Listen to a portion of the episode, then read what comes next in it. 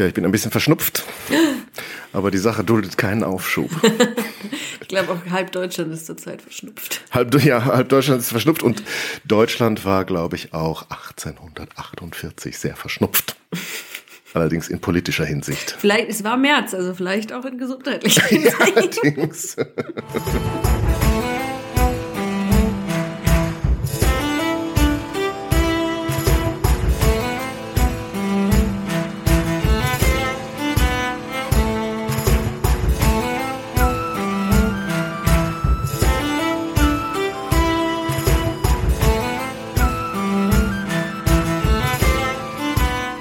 Ja, hallo Solveig. Hallo Daniel. Es ist schön, dass wir wieder zusammen sind und äh, dass ihr uns hört, unsere neue Folge bei Flurfunk Geschichte aus einem sehr aktuellen Anlass und wir bedienen diesmal ein Jubiläum, mhm. das zumindest hier in Berlin auch ordentlich begangen wird diesmal mit verschiedenen Aktivitäten, denn die Märzrevolution hat 1848 stattgefunden und in Berlin war das am 18. März als es richtig losging. Und da haben wir uns gedacht, machen wir doch auch mal eine Folge zur Märzrevolution und dem wunderbaren 19. Jahrhundert. Und es gibt so viele schöne, interessante Figuren, die in diesen Geschichten auftauchen. Aber ich bin gar nicht sicher, ob Solveig da so Lust drauf hat, auf Revolution. Das, ich hab Irgendwie unterstellst du mir, dass ich das 19. Jahrhundert nicht machen möchte. Ich mag das sehr gerne. Okay. Du wirktest so wenig begeistert von diesem Thema. Ja, weil ich 48 Revolution nicht so, ich weiß auch nicht, irgendwie, ich, ich weiß, dass es wichtig ist und ich weiß, dass da wichtige Sachen passiert sind, aber irgendwie, wir hatten das vorhin schon, sobald ich mir irgendwas anlese, ich vergesse das sofort auch wieder. Ja gut, das passiert mir überall, also egal bei welchem Thema. Du bist doch eigentlich immer so strukturiert und kannst äh, ja, schnell einarbeiten und wir verdanken dir so viele Folgen in diesem Podcast. Aber 48, nee, kann ich nicht. Irgendwie ja. mein Gehirn verweigert das. Ich ja, meins ehrlich gesagt auch. Ich tue mich auch nicht leicht mit diesem Thema, weil das Problem ist eigentlich, kann man glaube ich sagen, es ist halt nicht eine hm. Revolution. Also ja. vor allem, wenn wir über Deutschland reden, dann muss man natürlich ja. ständig gucken, was ist da irgendwie keine Ahnung, in Le Pedet-Malt eigentlich passiert. ja, es ist halt auch dann, man, hast du schon gesagt, in Berlin war es am 18., aber dann ist es ja auch noch in Wien und dann ist es in München und dann ist es in Hamburg und es ist halt alles irgendwie was unterschiedliches und es sind immer unterschiedliche Leute und irgendwann gehen mir auch mir, habe ich irgendwann keine Lust mehr, muss ich ehrlich sagen. So, jetzt es mal auf die Reihe.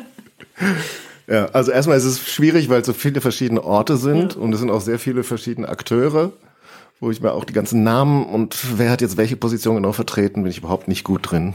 Ja. Also das wäre auch, glaube ich, ein bisschen zu viel wenn wir das jetzt alles heute aufrollen. Aber tatsächlich gibt es eben auch in der Geschichtswissenschaft diese Diskussion, oder was heißt Diskussion, aber es wird immer wieder auch erwähnt, ja, dass es eben nicht die eine große Revolutionsbewegung ist, die dann irgendwo rein mündet und eine Antwort erhält oder auch nicht, sondern dass es, also Adam Samoyski hat es eine Reihe zweckopportunistischer Aufstände genannt. Das klingt schon super spannend, da habe ich auf jeden Fall Lust drauf. oh Gott, was habe ich denn jetzt getan?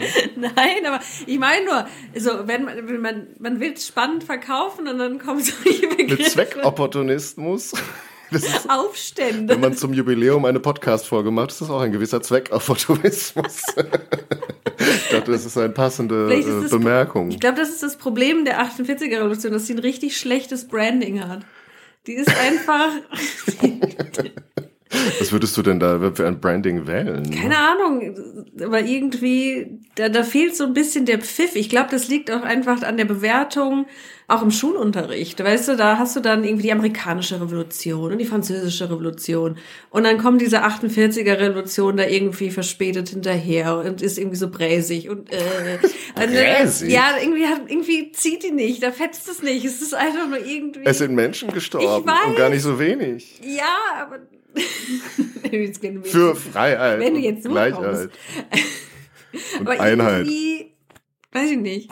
Es ist irgendwie Okay, was braucht es denn, damit du eine Revolution keine, vernünftig findest? Keine Ahnung, ich bin sowieso grundsätzlich gegen Revolution, weil ich Ach der so. Meinung bin, dass die nicht funktionieren. Aber äh, ich weiß irgendwie. Wie die funktionieren nicht. Ja Mit Einigkeit und Recht und Freiheit hat nicht funktioniert. Gut, das ist natürlich. Ja, wollen, wir, mal, wollen wir spoilern? Ja. Nee. wir sprechen heute kaum 8, über Frankreich. Wie es 48 ausgegangen ist. ja, ich glaube, im Zweifel wissen das bestimmt schon einige, die uns hören, wie das am Ende ausgeht. Aber vielleicht muss man auch noch mal klären, wie Deutschland eigentlich ja. aussieht. Also ich finde es ja schon krass, dass man eine ganze Epoche mhm. Nach der Revolution genannt hat. Ja.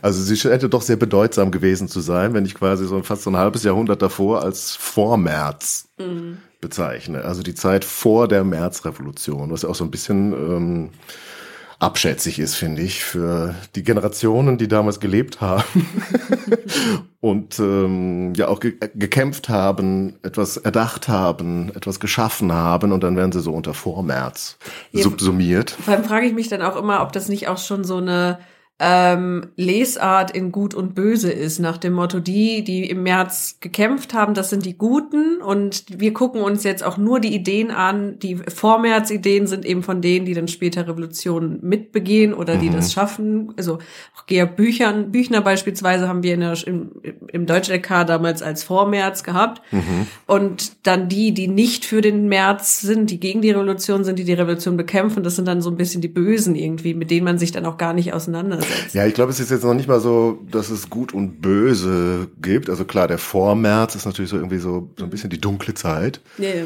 ja, da war alles schlecht. Und dann kommen die Märzrevolutionäre und bringen das Licht und werden dann aber, Achtung, Spoiler, geschlagen und haben nichts erreicht scheinbar. Aber ich meine jetzt gar nicht so sehr, dass da nur alle böse sind, sondern dass da natürlich auch viel sich eigentlich schon entwickelt hat. Ich meine das auch gar nicht. Ich meine das nur mit diesem Begriff, wie du das ansprichst. Also, dass man mit diesem Begriff Vormärz halt schon wertend eingreift. Also ja. das sind die, die wichtig waren für die Zeit. Das sind eben, wie gesagt, die Guten, die dem, die hm. progressiv waren und die Veränderung wollten und die anderen, das sind die, die dagegen waren und deswegen, das sind hm. dann die, die Bösen, mit denen man sich eben nicht beschäftigen muss. Also, weil ich erinnere mich eben dran, im Deutschunterricht oder auch Geschichtsunterricht, wenn man sich dann überhaupt mit der Zeit beschäftigt, sind es halt nur die, die Guten, die mhm. eben wie Georg Büchner sich dann dafür einsetzen, dass man Revolution hat und ähm, nicht unbedingt sich anguckt, ja, warum sind denn vielleicht auch Leute gegen die Revolution gewesen? Warum waren die dann doch eigentlich monarchistisch eingestellt? Und das finde ich tatsächlich eigentlich viel, viel spannender, sich eben beide Seiten anzugucken, weil ja beide irgendwie eine Existenzberechtigung haben. Also ob das jetzt mit unseren Vorstellungen übereinstimmt oder nicht, aber die haben ja eine Perspektive gehabt, warum sie dafür sind und warum sie das gut finden und warum sie das andere ablehnen. Und ich finde das immer spannender zu schauen, ja, warum waren die trotzdem alle für Monarchie? Mhm. Und Na gut, nicht alle. Ja, aber also die, die Bösen quasi in Anführungszeichen. Ja gut, ich glaube nachher, wir kommen ja noch zu den Leuten da, so ein paar werden wir ja doch noch nennen. Ähm, die sind, glaube ich, schon unter den Guten und wollten halt doch die Monarchie behalten. Mhm. Aber tatsächlich hast du recht, also meistens rezipiert man die, die dann so die radikal Demokraten waren. Aber das verrät schon zu viel. Yeah. Wer ist denn, wenn du jetzt Büchner als den Guten da nennst? Also, nein, nein, nein, also in Anführungszeichen, weil er hat für wie, den wie, März... Wie ist die Parole nochmal hier? Komm. Wer? Von Büchner. Krieg den Palästen, Friede den Hütten, so, Krieg den Palästen, sowas, genau. genau. Das war der hessische Landbote, da die Parole. Wer wäre denn dann die, die böse Figur? Metternich. Oh, ich wusste, ach, ist schön, wie du das so aus dem FF, zack, Metternich. Metternich. Ja, wieso ist der böse? Weil er doch alles verbrochen hat. Der was? hat doch Restauration und was hat er alles eingeführt? Der hat Restauration eingeführt, sag mal, hallo? Nein. Führt er nicht Restauration ein? Restauration ein. Nein, aber er war doch der führende Mann auf dem Wiener Kongress, wo man eben gesagt hat, wir machen, wir drehen die Uhr zurück und tun jetzt so, als ob es 1792 ist und hm. Napoleon nie passiert ist. Genau, das ist eben auch so ein Ding, dass, wie man das immer im Nachklapp dann so rezipiert mhm. hat. Ne? Ähm, und das stimmt natürlich auch. Das ist dieses große Schlagwort von Restauration, aber natürlich gehen die, also die gehen, sie restaurieren die Herrschaftsverhältnisse mhm. für sich. Ja. Ja, aber die restaurieren natürlich nicht das Heilige Römische Reich und ja. irgendwie geben den Reichsrittern das zurück, was sie da geklaut haben oder was Napoleon da schön großzügig verteilt hat, dass die ganze, die Badenser da, was weiß ich, zwei Drittel ihres Landes wieder aufgeben müssten und dass wieder irgendwelche Kirchenstaaten die es ja in Deutschland auch gab, äh, restauriert werden. So weit gehen die nicht. Also die machen eigentlich den Status quo, wie es ihnen gefällt.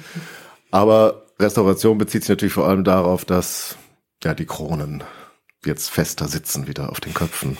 Trotzdem finde ich Metternich Wir haben jetzt heute keinen Sekt getrunken, weil ich habe ja, ähm, bin ja etwas verschnupft. Ich glaube, es ist auch ganz Aber gut. ist, ja- ist nicht so dein Favorite, ja. Aber man könnte natürlich schon anstoßen, finde ich, auf die Leistung, die die international verbracht haben oder Das in stimmt. Europa vollbracht haben, nämlich Jahrzehnte des Friedens. Tatsächlich ein Ja. System zu schaffen, das ähm, lange gewährt hat oder 100 den Jahre. Frieden bewahrt hat. Ja. Naja, gut, nicht, ja. so, ganz- nee, nicht Ja, also so weit jetzt auch wieder nicht, aber, Aber- wir sprechen, glaube ich, nochmal extra irgendwann über den Wiener Kongress. Ist ja auch eine spannende, spannende Sache. Aber wichtiger ist ja, was für Deutschland dabei rauskam, Mhm. nämlich dieser komische Deutsche Bund. Also man wollte natürlich nicht zurück zum Heiligen Römischen Reich, aber man wollte schon irgendwas schaffen, was an diese Stelle tritt. Und gerade im Kampf gegen Napoleon war ja schon irgendwie das Bewusstsein gereift, Ja, wobei, äh, dass wir so irgendwie zusammengehören, alle, die Deutsch sprechen und auch irgendwie zusammen agieren sollten. Aber nee, ich meine, ich muss ja immer dran denken, das, klar wird dann immer so gesagt, Napoleon, aber war das der Rheinbund, die dann mit Napoleon Ja, sind? Waren, ja. waren die nicht der Grund, warum es das Heilige Römische Reich nicht mehr gibt? Ja, Also von genau. daher, das ist so. gut, das wollte es ist halt auch Mittelalter. Also Ja. Hat gut hatte sich jetzt schon ein bisschen überlebt. Naja. Ja, ja gut, ich hätte jetzt nichts, ich bin ja auch eher Romantik. Romantik wird ja auch heute auch Ich noch meine, eine das Rolle englische spielen. Königreich existiert Ich bin auch. ja auch romantisch veranlagt. Ich hätte nichts gegen Heiliges Römisches Reich. ich glaube, ich werde da nicht viel Verständnis heute ernten für. Und damals eben auch schon nicht mehr. Die englische Krone besteht seit 1066. Ja, klar. Mhm. Ja. Ja, wunderbar. Andere falsche, falsche Inseln. Wir bleiben bitte auf dem Kontinent. Die ist immer noch da. Also von Okay. wegen Mittelalter überkommt sich. Und ja, die Krone wird auch, glaube ich, nee, der Thron wird gerade restauriert für Ja. Charles, aber gut, das nächstes Mal. ist, ist Also. Deutscher Bund Ja. soll natürlich vor allem sicherstellen, dass sowas wie Revolution nicht nochmal passiert. Allerdings steht in der Bundesakte damals auch, dass in den Ländern, die zum Deutschen Bund gehören, landständische Verfassungen einzuführen sind. Ja.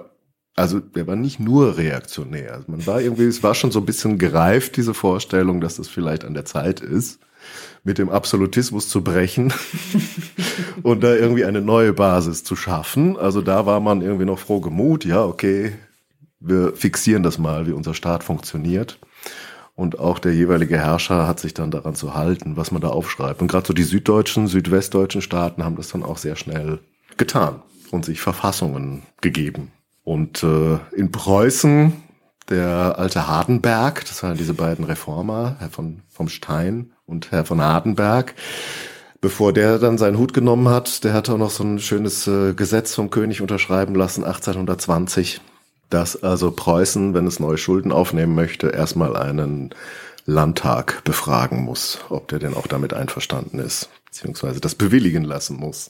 Führt dann dazu, dass man da zwei Jahrzehnte lang keine Anleihen mehr aufnehmen kann und irgendwie mit dem Geld haushalten muss, das man hat, weil denn sonst war man dann verpflichtet, eben einen Landtag einzuberufen. Und das wollte man dann doch lieber vermeiden.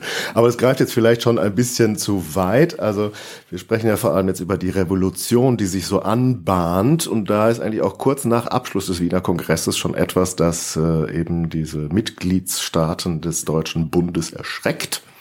Es gibt nämlich ein Jubiläum, 300 Jahre Ach so, ja. Reformation. Ja. 1817 und irgendwelche komischen Burschenschaftler marschieren auf die Wartburg, halten da Reden, lesen sich aus irgendwelchen obskuren Büchern vor, wovon Liberalismus und Freiheitsrechten und dergleichen die Rede ist. Und allerdings, ähm, ja, sind die auch ein bisschen komisch drauf. Mhm. Also aus unserer heutigen Sicht würde man da vielleicht nicht so gerne dabei sein. Also die reden zwar auch über interessante Forderungen, die schon auf das weisen, was wir so als Demokratie verstehen, aber gleichzeitig äh, ist es natürlich auch so die Blütezeit des Nationalismus. Also jetzt hat man gerade entdeckt, wir sind eine Nation oder es gibt sowas wie eine Nation und wir stellen uns das so oder so vor und überlegen jetzt natürlich, wer gehört dazu, wer Ja. gehört nicht dazu. Und da betrifft das dann oft auch gerne die jüdischen Mitmenschen in diesen Staaten, die dann eben nicht als deutsch gelten und dann gleich so die ersten Opfer werden und alle, ja, die etwas geschrieben haben, das diesen Burschenschaftlern nicht gefiel, wurden dann, also nicht die Leute, aber die Bücher, dort verbrannt. Da gibt es dieses wunderbare Zitat von Heinrich Heine, das sich auch hier in Berlin dort findet, wo dann also 33, 34, wann wurden die Bücher? 33, 33 schon, ne? Mhm. Ähm, die Bücher verbrannt wurden auf dem heutigen August-Bebel-Platz wo nämlich Heinrich Heine dieses Wartburgfest vergleicht mit einem anderen Fest, das 1832 dann stattfindet, in Hambach, mhm. das ihm deutlich sympathischer war. Und er eben ja diesen Wartburg Studenten, Burschenschaftlern vorwirft, wo man Bücher verbrennt, verbrennt man womöglich am Ende auch Menschen, die anderer Auffassung sind, anderer Herkunft sind, als man das für richtig befindet. Ja, das Hambacher Fest ist übrigens auch einfach, ja, war wahrscheinlich ganz unterhaltsam. das ist natürlich schon eine Ecke weiter und da ist natürlich was passiert, was die Monarchen Europas dann ordentlich erschreckt hat, nämlich eine Revolution mhm. in Frankreich. Wo sonst? In Paris, 1830. Die zweite. Die zweite große Revolution. Also der Satan geht wieder um, sagt Prinz Wilhelm aus Preußen.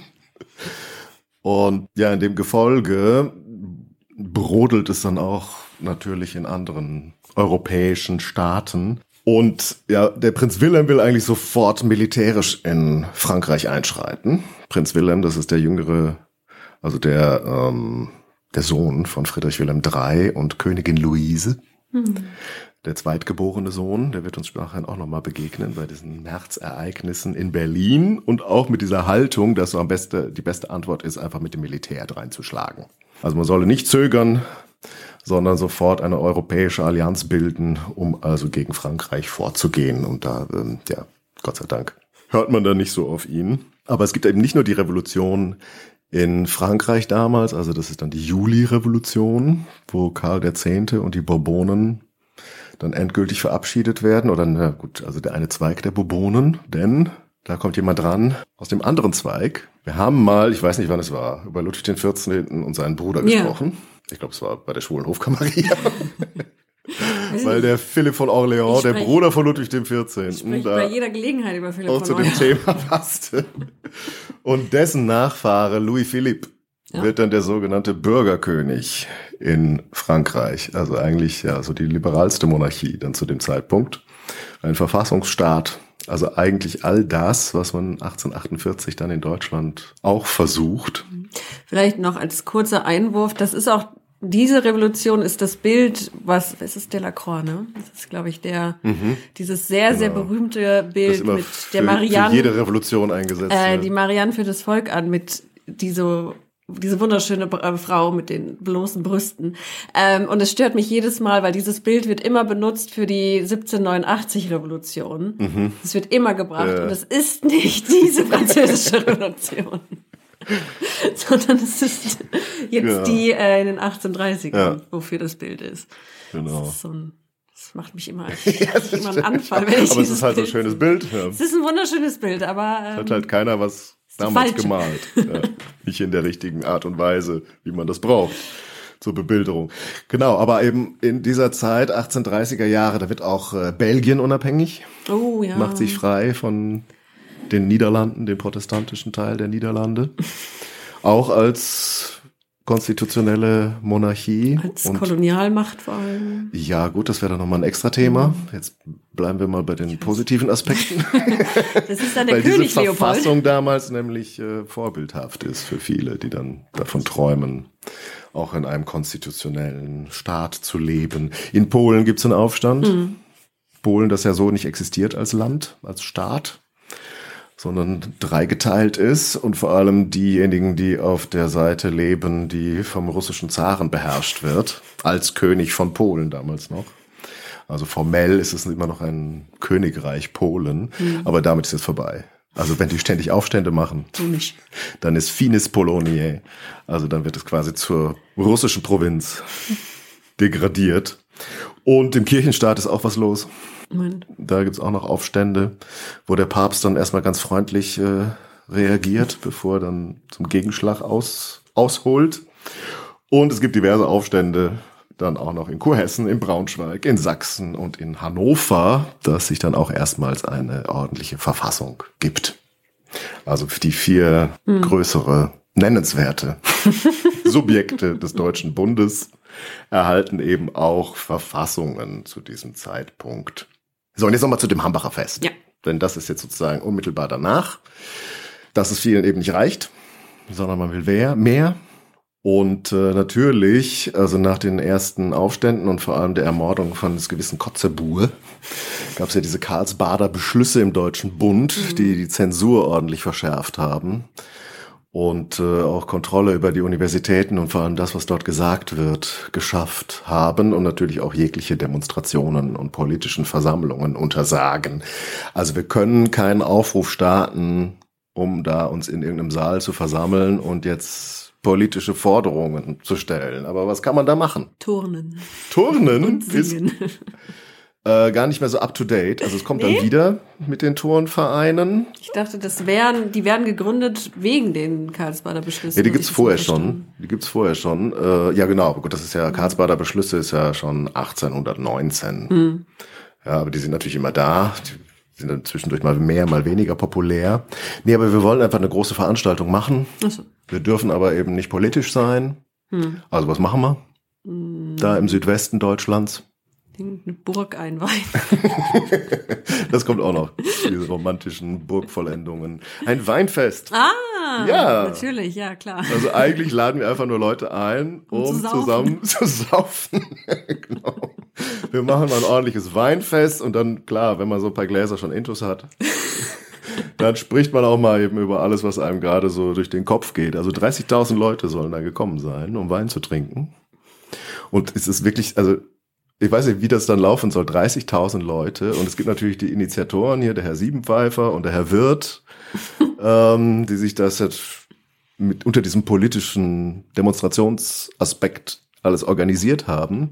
Aber wie bringen die denn jetzt bitte ihre Ideen an die Leute? Also ich meine, ich kann mich doch da nicht auf den Tisch stellen und dann so laut schreien, dass mich 30.000 Leute, die dann irgendwelchen Weinbänken sitzen und gerade irgendwie schon drei Gläser Intus haben, mir jetzt noch zuhören und mit mir über Demokratie sprechen.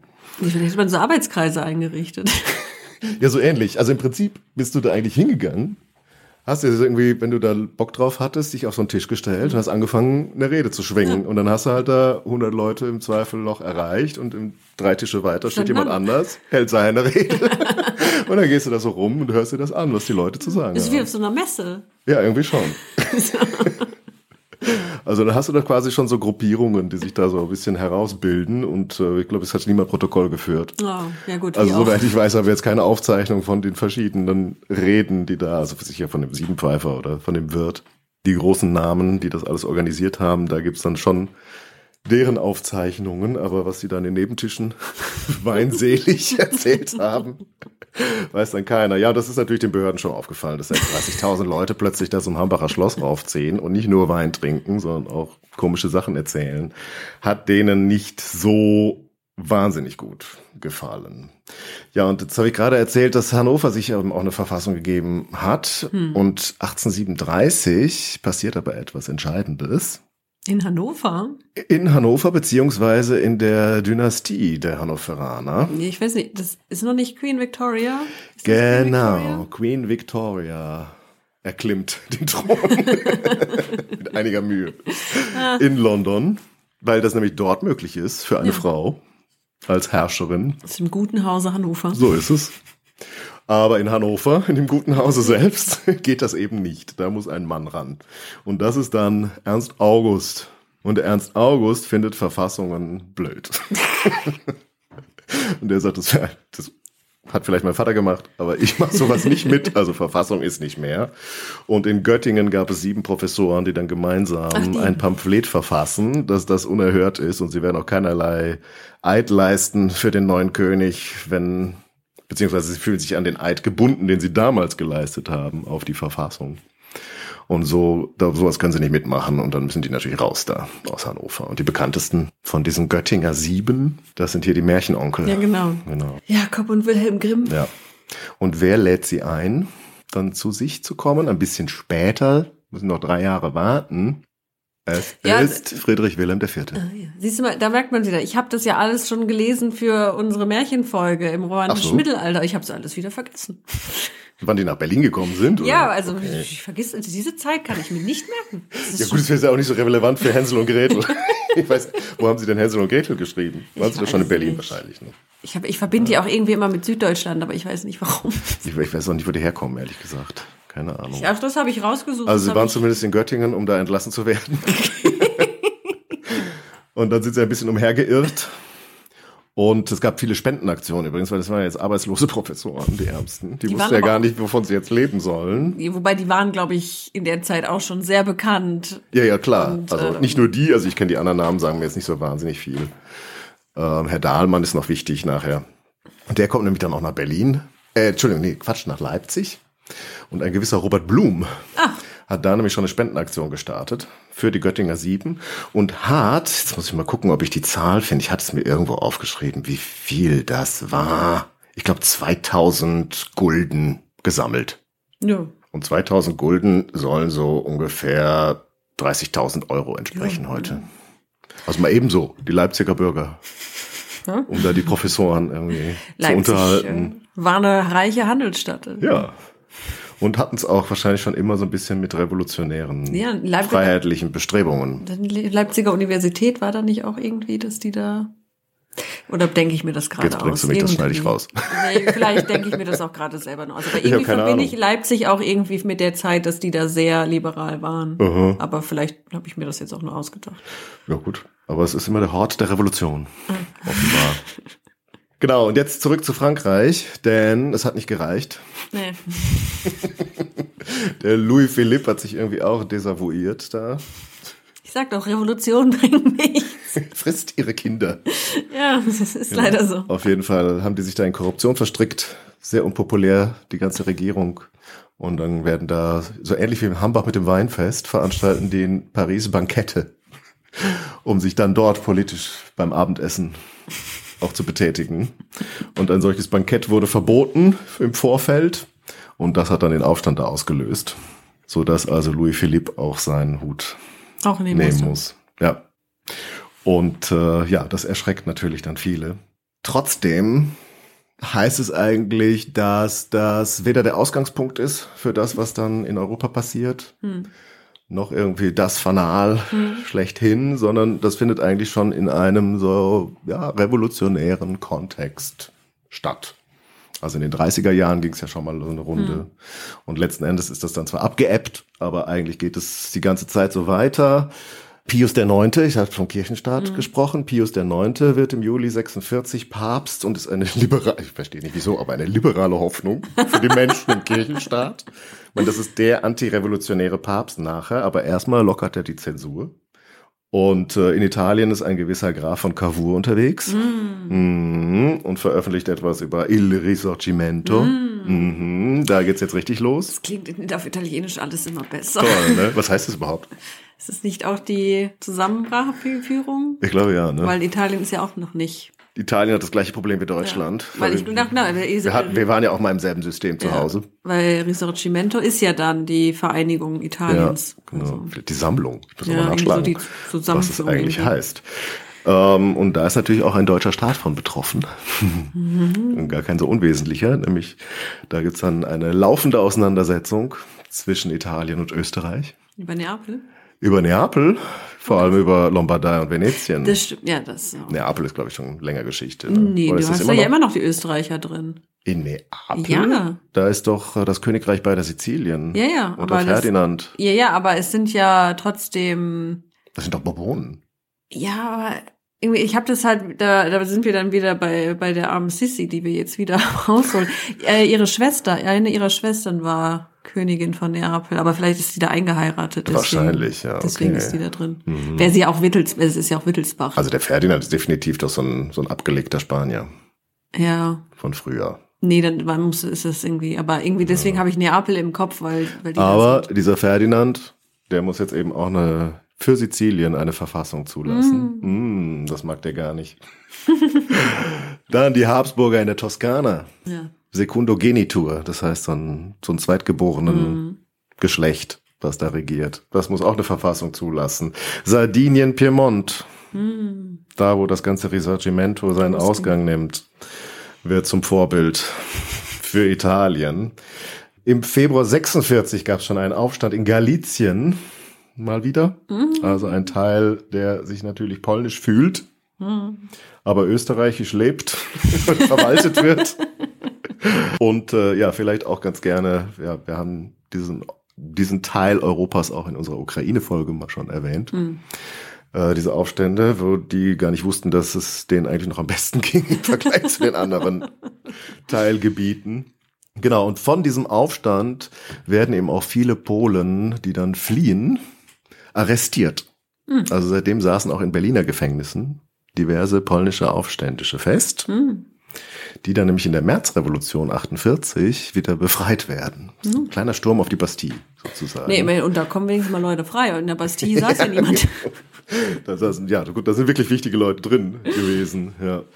ja, und die ganze Zeit entwickeln sich eben, du hast schon die Turnvereine angesprochen. Mhm äh, diverse Vereine, also auch so Lesevereine. Mhm. Ja, wir treffen uns und lesen uns mal die neuesten ja. Bücher vor oder das, was der Kollege aus Paris mitgebracht hat, was man hier leider nicht drucken darf. Die Lesekabinette. Lesekabinette, wo auch Frauen aktiv waren. Ah. Ja. Ja. Ja. Wir haben nicht nur das Wasser gereicht. Das erwähne ich deshalb, weil wir. Dem äh, Bild schon. Wir kennen ein Gemälde, wo die Herren in der Zeitung lesen und die einzige Dame, die darauf abgebildet ist, bringt ihnen ein Glas Wasser zur Erfrischung. also angeblich gab es da ne, Salons, Lesevereine, Stimmt. wo Damen der Gesellschaft durchaus äh, was mitzureden hatten und auch ihr politisches Verständnis mhm. geschult und mit eingebracht haben. Ja, und dann gibt's diese radikalen Gruppen, die meistens aus Süddeutschland kommen. Da ist der Friedrich Hecker der berühmteste, ja, ja. der dann nachher da so einen Marschversuch äh, startet und ein äh, gewisser Herr Struve, die da eben auch schon seit 46 aktiv sind. Also, dass jetzt da in Paris das wieder losgeht, ist sozusagen nur noch mal so ein, so ein kleines Signal, der entscheidende Tropfen vielleicht für das Fass, dass man jetzt die richtigen Moment sieht, um es mhm. nochmal richtig zu versuchen, aber es geht halt schon eine ganze Weile so rum. Ja, und seit 1840 haben wir eben in Berlin, und das ist ja jetzt nochmal der entscheidende Ort für uns, weil wir hier leben. und weil der 18. März so dann der Erinnerungstag ist, als es in Berlin losging, Friedrich Wilhelm IV. Mhm. an der Macht. Und natürlich verknüpfen sich auch mit ihm, eigentlich mit jedem, der irgendwie den Thron besteigt, scheinbar, damals liberale Hoffnungen. Nee, man kann ja immer erstmal hoffen, so vielleicht wird's mit dem jetzt. Ja, der holt eben die Humboldts. Da ist natürlich sein Bruder wieder sauer, der Prinz Wilhelm. Kannst du das machen?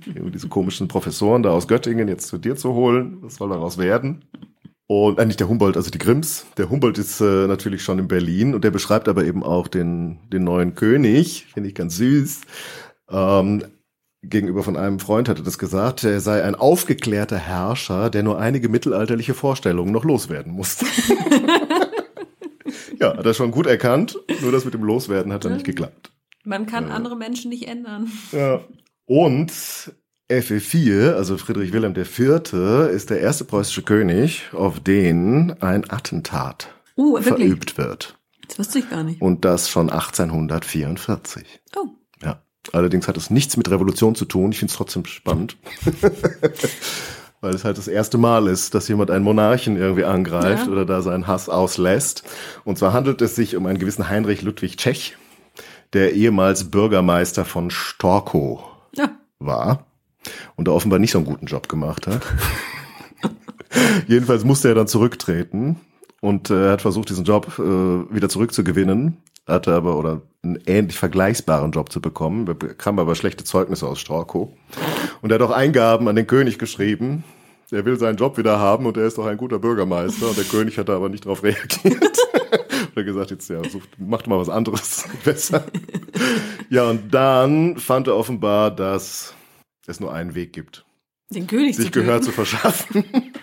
Wenn ich den umbringe, dann kann genau. ich Bürgermeister werden. Ja, irgendwie hat er wohl das Gefühl bekommen, es geht gar nicht mehr um das Bürgermeister sein, sondern es gibt keinen anderen Ausweg, denn es sei eine allgemeine Weltsache, für die er kämpft. Und für dass welche- er Bürgermeister Dass er Bürgermeister wird. Das ist die in der göttlichen Vorsehung. Und es Dass gibt nur einen, Bürger- ja, scheinbar. Also er muss sich da so ein bisschen reingesteigert haben.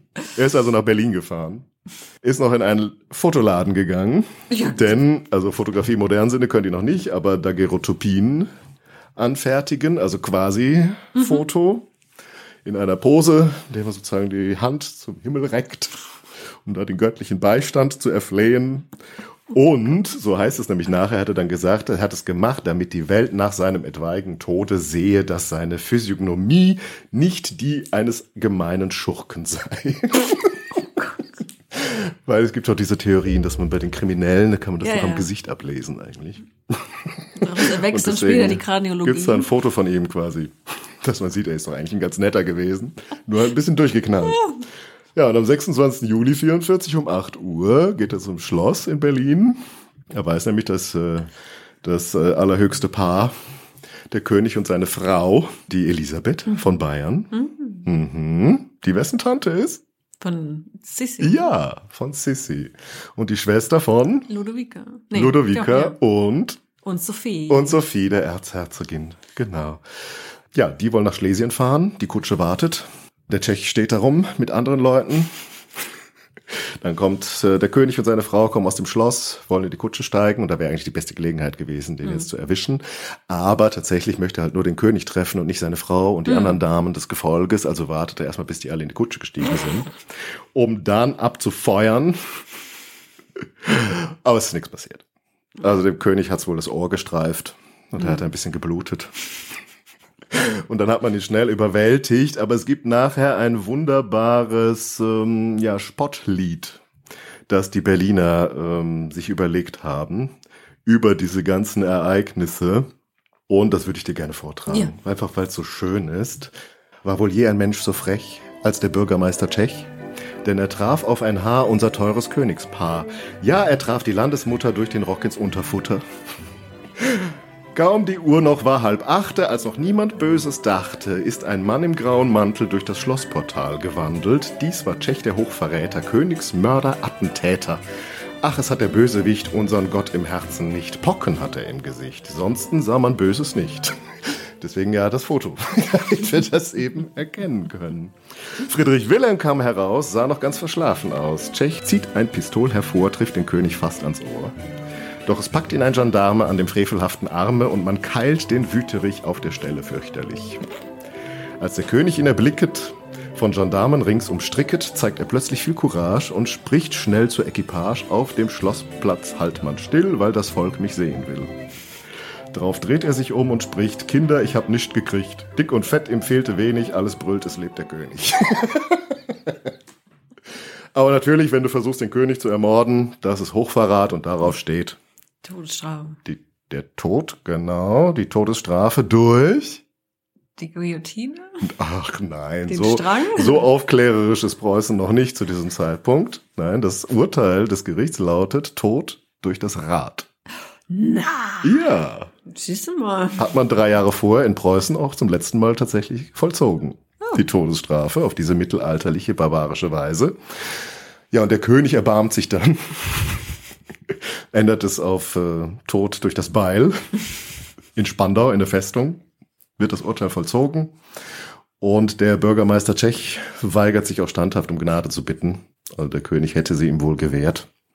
Und angeblich gab es auch eine Dampflok, die schon bereit stand, äh, um aus Potsdam die das sagen die den Gnadenerweis des Königs noch schnell nach Spandau zu fahren, aber es kam keine umgekehrt die Gnadenbitte von äh, Spandau nach Potsdam zu bringen, damit der König dann sie gewährt, aber es kam keine.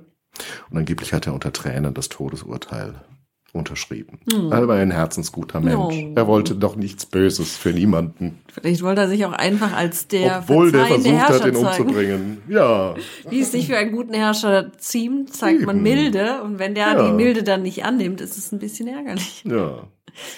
Und jetzt sozusagen der Undankbar der Bevölkerung. Ja. Ja, man schießt auf den König.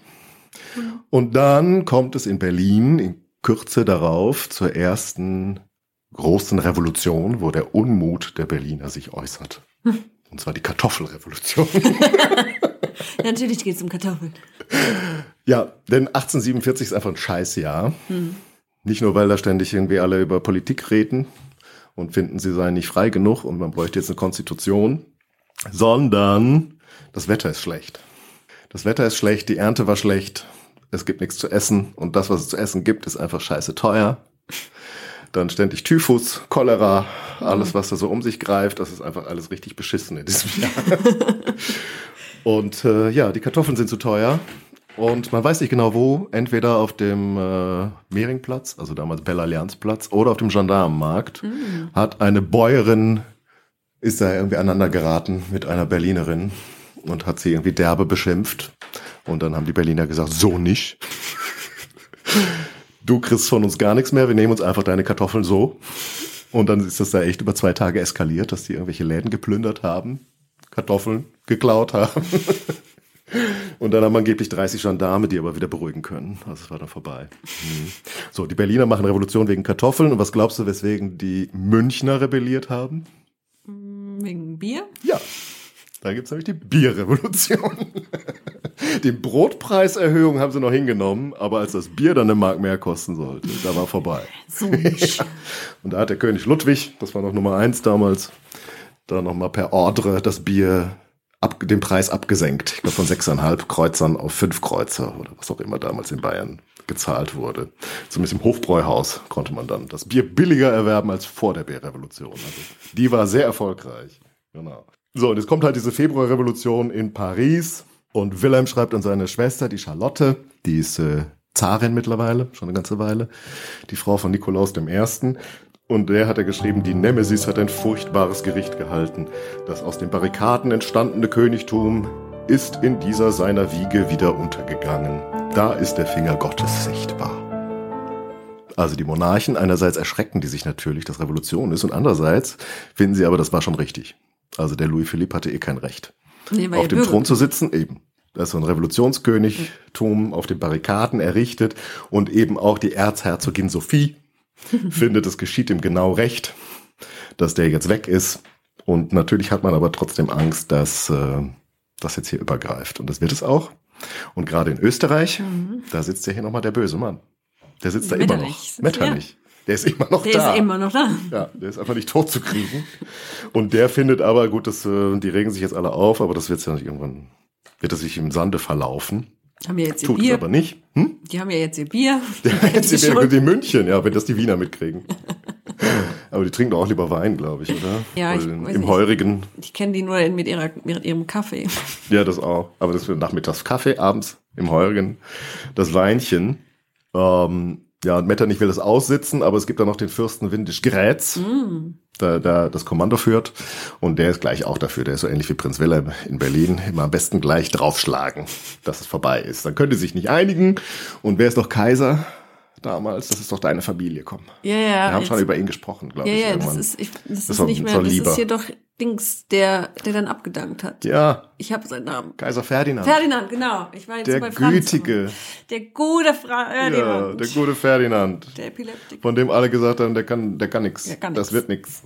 Und der dann doch fünf Sprachen gelernt hat. Ja. Und der gar nicht so dann, blöd war. Nee, der sich dann auch, ja, aber er hat auch das Schlauste gemacht, der sich da einfach verabschiedet hat, gesagt, ich gehe nach Prag. Ja, noch ist er da. Lass mich hoch. Ja, ja später. Als noch ist er da. Und der will nicht. Also der findet das jetzt, der, der kann sich, nee, der möchte keine Menschen töten. Der ist einfach der Gütige. Also wird nur ein bisschen gekämpft. nur so ein bisschen. Nur so ein bisschen. Es gibt also nur ein paar Tote. Also irgendwie weder Metternich und Ferdinand können sich durchsetzen, noch der Windisch kräht so richtig. Also es wird nicht richtig alles platt gemacht, aber so ein paar Mal um sich geschossen. Symbolisch und trifft dabei halt doch ein paar Leute. Und das führt dazu, dass am 13. März Metternich geopfert wird der fühlt sich natürlich sehr, sehr schwer angegangen. Also es gibt da eben auch Querelen. Jemand anders, der gerne seinen Posten haben möchte, schießt auch ein bisschen quer und erzählt da Blödsinn über ihn. Aber gut, er ist halt die Hassfigur, also muss der weg.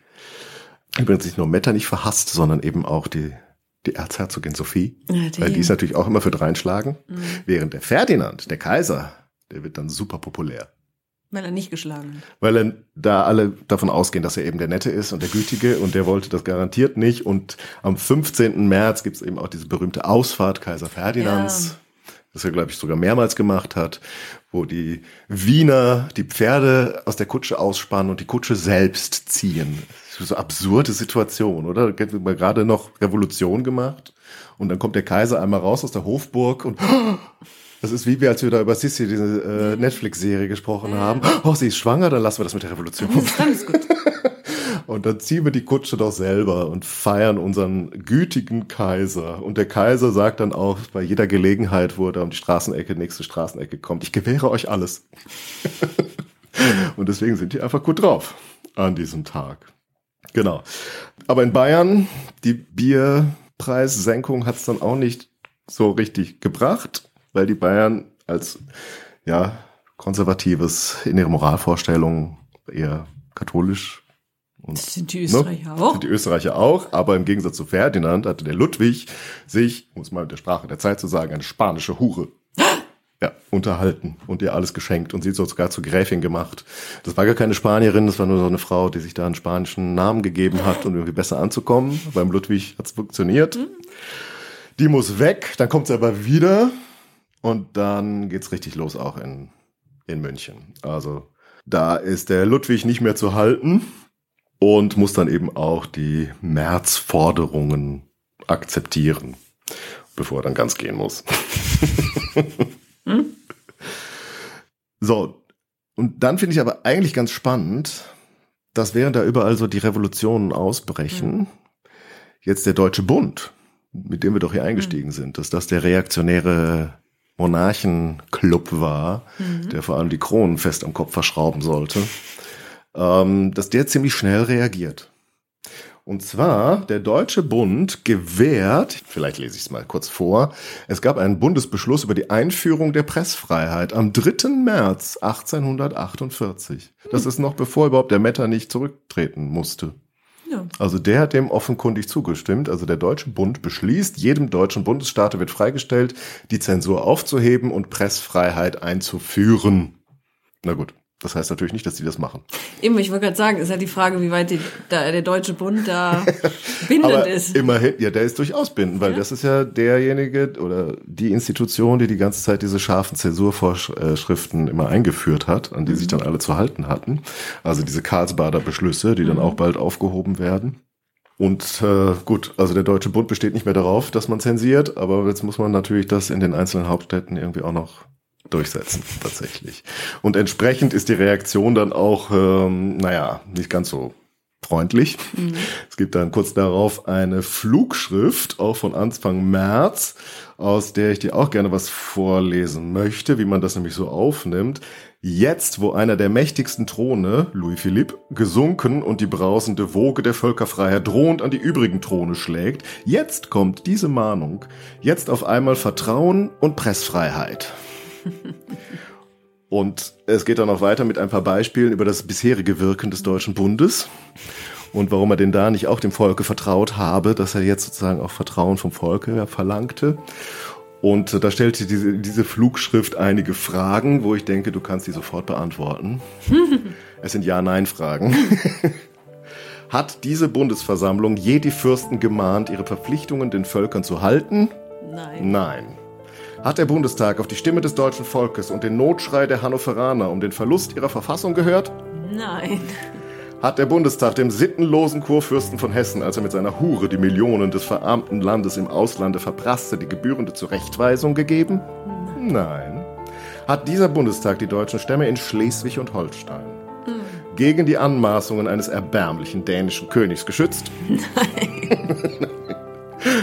hat dieser Bundestag den König von Preußen gehindert, die hungernden schlesischen Weber mit Kartätschen niederzuschießen, statt sie mit den Millionen zu sättigen, die er durch Festlichkeiten zu Ehren einer fremden Königin vergeudete. Na. Ich habe keine Ahnung, wer die Königin war. Kann eigentlich nur Victoria sein. Ja. Sonst gibt es eigentlich keine Königin, die besondere Festlichkeiten verdient, wenn sie oder die allein umherreist. Ich schätze mal, dass Victoria zu Besuch war hat dieser Bundestag dem scheinheiligen, schuldbefleckten Wasserdichter von Bayern in seinem finstern Treiben und schamlosen Wandel, als er selbst eine spanische Hure zur Schmach des deutschen Volkes zur Gräfin machte, gehemmt? Nein. Das deutsche Volk will Pressfreiheit, Glaubensfreiheit, allgemeines Parlament, Aufhebung des Zweikammersystems, Verminderung der Zivil- und Pensionsliste, Aufhebung der stehenden Heere, dieser Zwangsjacke für die Völker und Puppenspiels der Fürsten und dagegen allgemeine Volksbewaffnung. Und der Deutsche Bund führt, macht aber noch was, er führt noch was ein, was ich bislang eigentlich immer dachte, dass erst die erste deutsche Nationalversammlung das getan hat. Und zwar am 9.3. tun sie etwas, was eben diesen nationalen Gefühlen auch ein bisschen Ausdruck geben soll und da schon mal wieder ein bisschen Luft rauslassen soll aus diesem Pulverfass. Und zwar heißt es im Bundesbeschluss vom 9. März 1848, der politische Ausschuss und in dessen Namen der königlich-preußische Herr Bundestagsgesandte trägt vor. Der Ausschuss, von der Überzeugung ausgehend, dass die Kraft Deutschlands wesentlich auf dem Bewusstsein seiner Einheit beruht, dieses Bewusstsein aber, damit es der Nation lebendig und klar vorschwebe, äußerer Symbole bedarf, glaubt die wiederholt schon in Anregung gebrachte Frage wegen eines Bundeswappens und wegen Bundesfarben dermalen zur Lösung bringen zu sollen. Der alte deutsche Reichsadler mit der Umschrift Deutscher Bund, da es kein anderes geschichtliches Symbol der tausendjährigen Einheit der verschiedenen deutschen Stämme gibt. Ebenso werden die Bundesfarben der deutschen Vorzeit zu entnehmen sein, wo das deutsche Reichspanier schwarz, rot und golden war. Ist das nicht toll? Du bist nicht so begeistert. Nee, ich, nein, nein, ich bin nur gerade am Nachdenken, weil. Ähm, Ob das wirklich Schwarz, Rot und Gold war, das Reichspanier? Was nee. ist eigentlich ein Panier, du als Medievistin? Äh, Was ist denn im Mittelalter Panier. ein Panier? Ich kenne das Panier, aber das Panier. Das mag natürlich auch französisch ausgesprochen werden, das weiß ich nicht. Nee, aber ist das Panier nicht irgendwie so eine Brustplatte oder so? Ach so, meinst du das? Na, es, es muss schon eine Art von Flagge sein, glaube ich. Ach so, aber ich dachte, vielleicht ist das denn da drauf war. Keine hm. Ahnung. Hm. Aber ich finde es interessant, dass eigentlich dieses Thema, welche Symbole geben wir uns, das wird ja später im Laufe der Revolution auch nochmal wichtig. Genau, weil genau, deswegen war ich gerade am Nachdenken, weil ähm, es war ja immer diese Diskussion, wo kommen diese Farben ja. her? Und eigentlich, was heißt Diskussion? Also wir haben das früher ja. in unserer älteren gemeinsamen Arbeitsstätte damals ja. diskutiert, aber wenn man so guckt, das sind doch immer die äh, Lützower genau, diese, genau. Jäger, genau. die gegen Napoleon gekämpft haben, ja. mit ihren Uniformen, schwarz eingefärbt, rote das, Aufschläge, Messingknöpfe. Aber hier ist ja jetzt klar, wo sie es herhaben. Also, also zumindest was, wo die Tradition liegt. Also niemand, der über die Einführung irgendeiner Bundesflagge und eines Wappens diskutiert, spricht jemals von, den Lützower Freikorps. Aber wo kommt denn das her? Weil das haben wir eben, wir haben Weil die halt so populär sind in den Befreiungskriegen und dann vor allem deren Geschichte von den Burschenschaften so ah. gefeiert wird. Und dann die Burschenschaften halt auch diese Fahne hatten, diese, die Ur, die Jenaer Urburschenschaft hatte diese, was ja, war sie, genau. rot, schwarz-rote Fahne mit goldenen Franzen. Ja. Nee, weil das eben auch in jedem Buch, weil dieses, dieses Gespräch haben wir halt öfter mal geführt und in jedem Buch steht es eben drin, so nach dem Motto, es ist anerkannte Wahrheit, das ist von diesen Lützowschen Kadetten Lützower. oder Lützower, was auch immer, Leuten Lützower kommt. Jäger. Aber die werden hier in keinster Weise erwähnt. Also es wird einfach gesagt, es war schon immer die Farben. Also hm. von daher ist so die Frage, was ist denn jetzt, was ist jetzt wahr? Also sagen wir mal, die alle, die in offizieller Funktion darüber beraten haben, welche Flagge nehmen wir denn dann, wenn wir ein einiges Deutschland haben? Sagen immer, das seien die alten deutschen Farben ja. aus alter Zeit und mit, verbinden das offenkundig mit dem Alten Reich, hm. das man ja jetzt auf neue Weise wieder erschaffen will und den Barbarossa ja. im Kiefhäuser wieder aufwecken muss. Aber ja. So, aber jetzt müssen wir erstmal nach Berlin gucken. Ja. Also Wien haben wir jetzt schon abgehandelt. Der Ferdinand, der Gütige, ist noch da. Die müssen dann da auch nachher so ja eine Verfassung versprechen. Und dann am Ende verabschiedet er sich aber. Ja, und ich sein. würde sagen, der ist nicht mehr so lange da. Nee. Und dann kommt sein Neffe dran. Oder eigentlich die Erzherzogin. die ihm sagt, was er zu tun hat. Wahrscheinlich am Anfang. Ja, ja und in Berlin, äh, da müssen wir auch noch mal kurz ein Jahr zurück gucken. Da gibt's ja eben auch diese unleidliche Vorgeschichte aus Sicht seiner Majestät des Königs. Denn es ist nur endgültig an der Zeit, dass man mit dem Geld nicht mehr hinkommt. Boah, jetzt muss man. Jetzt, ah. ja. Und wir wollen noch eine Eisenbahn bauen. Wir brauchen dringend eine Eisenbahn nach Köln. Damit unsere westlichen Landesteile auch von der Hauptstadt aus endlich mal schnell zu erreichen sind. Und auch endlich mal wissen, zu wem sie gehören. Ja, das auch. Das haben die aber schon kapiert. Also die Kölner mit Verlaub haben Friedrich Wilhelm zugejubelt. 1842, ja, als der Dombauverein ja. äh, gegründet wird und da eben auch ja diese Kölner Kirche zu einem nationalen Monument erhoben wird. Deswegen haben die gejubelt. Da war Friedrich Wilhelm natürlich auch gerne da. Also Ja, das, das Mittelalter-Gotik, Ja, ja. das ist ja ganz toll. Ähm, ja, aber jetzt um da mit dem Zug hinzufahren, die Schienen, die Gleise dahin zu legen, braucht man Geld. Und aus dem laufenden Haushalt ist das nicht zu finanzieren, also muss eine Anleihe aufgelegt werden. Das heißt, man muss Schulden machen. Hm. Und da hatte Herr Hardenberg dieses Kuckucksei hinterlassen, 1820. Also verkündet der König am 3. Februar in einem Patent, also 1847 ist das noch, dass also jetzt ein Vereinigter Landtag für Preußen einberufen wird, um Die Eisenbahn. bitte ihm Geld zu geben für die Eisenbahn. Nichts anderes. Werde danach auch wieder abgeschafft. Nur die Weil Eisenbahn. es ist nicht klar, wie es zu dieser Vorstellung kommen konnte, die offenbar um sich gegriffen hat. Die Insbesondere unter den. Personen, die dann als Abgeordnete nach Berlin kamen. Sie seien jetzt nicht nur zuständig für Anleihen und dem König Geld zu geben, sondern meinen jetzt, sie könnten dauerhaft tagen und Gesetze beschließen. Und da das irgendwie schon so um sich greift, hält Friedrich Wilhelm IV. dann eine schöne Eröffnungsrede zur Eröffnung dieses äh, Vereinigten Landtages, und zwar am 11. April 47 im Weißen Saal des Berliner Mm. Schlosses, von ihm auf seinen Befehl schon schön neu dekoriert. In dieser Rede befindet sich das wahrscheinlich meist zitierte romantische Antwort auf dieses ganze Verfassungsgebaren, was die da an den Tag legen. Denn ein Staat wie Preußen müsse von einem Willen geführt und äh, geleitet werden. Und er besteht darauf, dass keiner Macht der Erde es gelingen soll, mich zu bewegen, das Natürliche, gerade bei uns durch seine innere Wahrheit so mächtig machende Verhältnis zwischen Fürst und Volk in ein konstitutionelles, konstitutionelles zu wandeln und dass ich es nun und nimmermehr zugeben werde, dass sich zwischen unseren Herrgott im Himmel und dieses Land ein beschriebenes Blatt gleichsam als eine zweite Vorsehung eindränge, um uns mit seinen Paragraphen zu regieren und durch sie die alte heilige Treue zu ersetzen. Das alte christliche Volk, das biedere, treue, tapfere Volk will nicht das Mitregieren von Repräsentanten, die Schwächung der Hoheit, die Teilung der Souveränität, das Brechen der Vollgewalt seiner Könige. Das Volk will das gar nicht. Nee, wenn du dir anguckst, wie die da in Wien auf Ferdinand reagieren, ist das vielleicht sogar, hat er da gar nicht mal so unrecht mit. Ja, das sind alles romantische Menschen. Ja, Die wollen das nicht. genau. Die haben nur Hunger. Aber der Landtag will das. Der sagt nämlich, du kriegst keine Eisenbahn, bevor wir nicht hier von dir die Erlaubnis bekommen, regelmäßig quasi als Parlament zu tagen. Und bevor du nicht alle Gesetze, die du machen möchtest, uns auch vorlegst. So gehen die mit dem König um. Furchtbar. Ja. Also gibt's kein Geld. Und dann gibt's natürlich Ausschreitungen. Und dann kommt hier, das ist zeitgleich übrigens, zur Kartoffelrevolution, über die wir schon gesprochen haben. Aber jetzt wird's an der Zeit, ja, dass eben auch 1848 das Ganze schon wieder rüber schwappt. Und man macht das wie damals eigentlich bei, in Hambach beim Weinfest.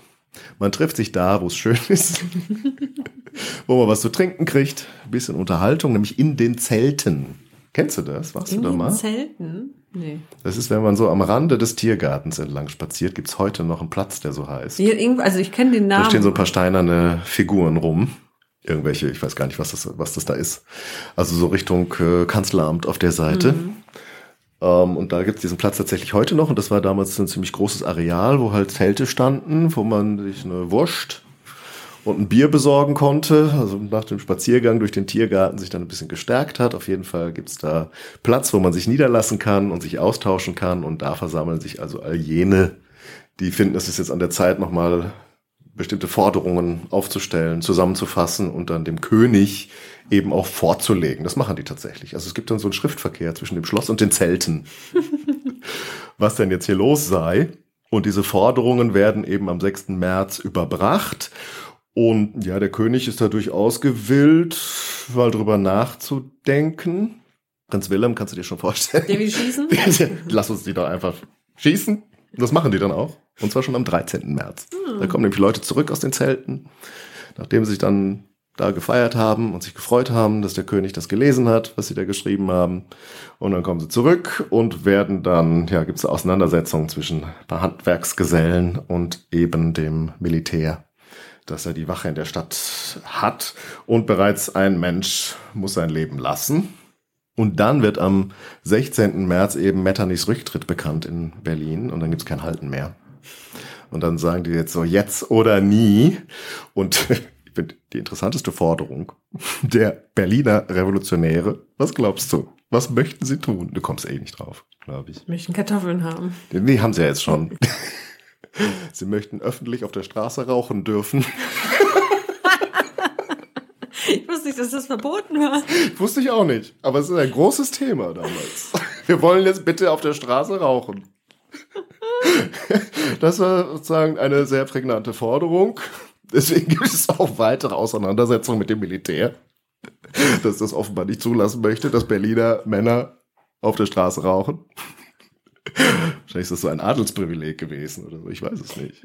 Aber vielleicht ist das deswegen so hier die eine Dame, von der du mal erzählt hast. Eine der berühmteren Vertreterinnen ja, ja. der Frauenbewegung. Louise Aston. Louise Aston und ich glaube auch Amalie Struve. Die, die auch alle. gerne, oder Frau Herweg war es, die auch irgendwie aufgefallen ist dadurch, dass sie sich irgendwie ständig eine Kippe angezündet hat. Ja, ich, ich glaube, das Rauchen ist aber auch immer noch gesellschaftlich nicht so. Das ist, also die haben ja dann auch ihre Raucherzimmer, also die rauchen nicht in der Öffentlichkeit. Hm. Also die auch im Adel, die Herren ziehen sich dann nach dem Diner, gehen die dann in ihr Raucherzimmer. Oder es gibt auch diese Raucherclubs. Mhm. Also irgendwie ist Rauchen dann doch immer noch mal so nicht so fein. Okay, aber ich würde jetzt auch die Berliner Bevölkerung grundsätzlich nicht als fein nee, aber, beschreiben. Aber also dass sie jetzt auf der Straße rauchen. Nee, nee, aber Gott. ich kann mir vorstellen, dass man das unter, dass man das verboten hat, weil man eben, das hat schon sowas ja Verruchtes. Mhm. ähm, das, das ist irgendwie, dass das sieht nicht, sieht nicht schick aus und das sollen die nicht auf der Straße machen, weil sonst kommen die noch auf die Ideen, dass sie andere schlimme mhm. Dinge auf der Straße machen können. Und es ist ja auch dreckig, wenn die dann überall ihre Kippen hinwerfen. Also, also wegen der Märzrevolution sieht es heute so aus, wie es aussieht ja. in Berlin auf der Straße. Dem dürfen die das. Nee, also von daher kann ich mir schon vorstellen, dass das verboten war, weil man meinte, das, das gehört sich nicht. Das macht man nicht öffentlich. Hm. Und Frauen durften ja eh gar nicht rauchen eigentlich. Also dass das irgendwie so. Ja gut, das machen halt nur die, die sich auch an die anderen Regeln nicht gehalten haben. Ja, ja genau, also die, die rauchen dann öffentlich. Die machen das dann wahrscheinlich eben, extra, um zu zeigen, extra, genau. ich habe meine eigenen Regeln. Die tragen auch Hosen, ja. das ist auch... Gott, das ist so weit, muss wir jetzt nicht gehen. Ja, ja. Hm. Schneiden sich die Haare ab. Ja, auf jeden Fall ist das so ein heißer Tag, der 17.3. Und am 18. verkündet der König die Pressefreiheit. Und das tut er, während die Leute schon sich quasi zu einer Demo wieder versammeln. Und dann kriegen die plötzlich mit, wow, er hat akzeptiert, was wir die ganze Zeit wollten. Und dann stehen die ja sowieso gerade vom Schloss, weil sie eigentlich demonstrieren wollten. Mhm. Und stattdessen sagen sie dann, Hochlebe Friedrich Wilhelm. also wieder Ferdinand. So, ich, ich gewähre euch doch alles. Und die, die Leute jubeln und sind aber halt ein bisschen nervös, weil halt die Garde das Schloss mhm. beschützt. Weil der König natürlich nervös war seit mhm. den letzten Tagen, dass immer so hoch herging. Und dann fangen die an zu skandieren, dass auch jetzt mal das Militär sich zurückziehen soll. Und das geht natürlich, das, ähm, ja, das möchte er nicht. und dann sollen die halt einschreiten. Allerdings ganz klar war der Befehl ohne die Waffe. Hm. Also die sollen halt losreiten, um die Leute so auseinanderzutreiben oder vom Platz zu treiben. Und dann haben sich halt zwei Schüsse gelöst. Und wir wissen nicht warum oder wer. Also wahrscheinlich hat niemand gezielt auf irgendwen geschossen, sondern wahrscheinlich hat irgendein so tollpatschiger Soldat sich irgendwo verheddert ist an den Abzug gekommen, was auch immer. Und dann haben die Leute natürlich den Eindruck, jetzt, jetzt, jetzt geht's los. Hm. Jetzt gehen die gegen uns vor. Und dann fangen die an, Barrikaden zu bauen. Und dann gibt es diese Kämpfe Militär gegen Barrikaden, wo das Militär echt Mühe hat, hm. die irgendwie aufzulösen. Das schaffen sie auch nicht überall. Und tatsächlich liegt es dann an Fürst Lichnowsky, der ziemlich eigenmächtig rausgeht und am 19. auf dem Schlossplatz einfach verkündet, dass seine Majestät, der König, in großer Güte und Gnade äh, das Militär zurückziehen werde. Also die werden aufgefordert, wenn ihr die Barrikade räumt, dann, dann zieht sich auch das Militär zurück. Und noch in der Nacht vom 18. auf den 19. ist der König wieder ganz, also ganz in Auflösung begriffen. den Tränen nahe schreibt er einen Text an meine lieben Berliner. Oh. Ja, der wird dann auch überall verbreitet und er hat dann auch Wirkung, aber ich, ich muss es dir nochmal vortragen, weil dann ist einfach klar, das war alles nur ein großes Missverständnis. Also Proklamation seiner Majestät des Königs von Preußen Friedrich Wilhelm IV. an meine lieben Berliner. Durch mein Einberufungspatent vom heutigen Tage, also da hat er Pressfreiheit und dem Landtag gesagt, so ihr dürft jetzt, wenn es sein muss, dürft ihr auch immer tagen, wann ihr wollt. Habt ihr das Pfand der treuen Gesinnung eures Königs zu euch und zum gesamten deutschen Vaterlande empfangen. Noch war der Jubel, mit dem unzählige treue Herzen mich begrüßt hatten, nicht verhallt. So mischte sich ein Haufe Ruhestörer, aufrührerische und freche Forderungen ein und vergrößerte sich in dem Maße, als die Wohlgesinnten sich entfernten. Da ihr ungestümes Vordringen bis ins Portal des Schlosses mit Recht arge Absichten befürchten ließ und Beleidigungen wider meine tapfern und getreuen Soldaten ausgestoßen wurden, musste der Platz durch Kavallerie im Schritt und mit eingesteckter Waffe gesäubert werden. Und zwei Gewehre der Infanterie entluden sich von selbst. Gottlob, ohne irgendjemand zu treffen. Eine Rotte von Bösewichtern, meist aus Fremden bestehend, die sich seit einer Woche, obgleich aufgesucht, doch zu verbergen gewusst hatten, haben diesen Umstand im Sinne ihrer argen Pläne durch augenscheinliche Lüge verdreht und die erhitzten Gemüter von vielen meiner treuen und lieben Berliner mit Rachegedanken um vermeintlich vergossenes Blut erfüllt und sind so die greulichen Urheber von Blutvergießen geworden. Meine Truppen, eure Brüder und Landsleute, haben erst dann von der Waffe Gebrauch gemacht, als sie durch viele Schüsse aus der Königsstraße dazu gezwungen wurden. Das siegreiche Vordringen der Truppen war die notwendige Folge davon. An euch, Einwohner meiner geliebten Vaterstadt, ist es jetzt, größerem Unheil vorzubeugen. Erkennt, euer König und treuester Freund beschwört euch darum, bei allem, was euch heilig ist, den unseligen Irrtum, kehrt zum Frieden zurück räumt die Barrikaden, die noch stehen, hinweg und entsendet an mich Männer voll des echten alten Berliner Geistes, mit Worten, wie sie sich eurem König gegenüber geziemen, und ich gebe euch mein königliches Wort, dass alle Straßen und Plätze sogleich von den Truppen geräumt werden sollen und die militärische Besatzung nur auf die notwendigen Gebäude des Schlosses des Zeughauses und weniger anderer und auch da nur auf kurze Zeit beschränkt werden wird. Hört die väterliche Stimme eures Königs, Bewohner meines treuen und schönen Berlins, und vergesset das Geschehene, wie ich es vergessen will, und werde in meinem Herzen um der großen Zukunft willen, die unter dem Friedenssegen Gottes für Preußen und durch Preußen für Deutschland anbrechen wird. Eure liebreiche Königin, und wahrhaft treue Mutter und Freundin, die sehr leidend da niederliegt, vereint ihre innigen, tränenreichen Bitten mit den meinigen. Oh Gott! Ich kann mir schon vorstellen, wie ihm da die Tränen über die Wange gekullert sind, als er das geschrieben hat. Und ich glaube, der meint das ernst. Ja, also ich mag den ja. Ich, ja, ich bin fest ich, überzeugt, dass der das. Der kann morgen was völlig anderes erzählen. Ja, aber, aber ich, ich glaube, dass der in jedem Moment das ernst meint, wenn er das schreibt. Mm, ich finde es schon, also da sind schon gewisse Argumentationen drin, wo man so denkt. Mm. Der, das sind aber so Klassiker, ne? Ja, das waren nicht die, das waren die so waren Fremde. Die, das waren die Fremden, wer auch immer die Fremden sind, die waren das. Wir untereinander verstehen. Das ist wie hier das eine Plakat, das wir damals in der Sammlung hatten von dem Mauerbau. Ja, die 50 Aufrührer, die da die, die guten Arbeiter aufgehetzt haben. Ja, die bösen Steinewerfer da. Mhm. Es sind immer die Fremden, es sind immer die anderen. Mhm. Ähm, es hat sich zufällig, haben sich die zwei Schüsse gelöst. Das, was, was ja Gewehre regelmäßig machen. Man, die liegen einfach da und dann löst sich so ein Schuss. Das ist, mhm. mh, mm, also, mm. Ja, aber das wirkt.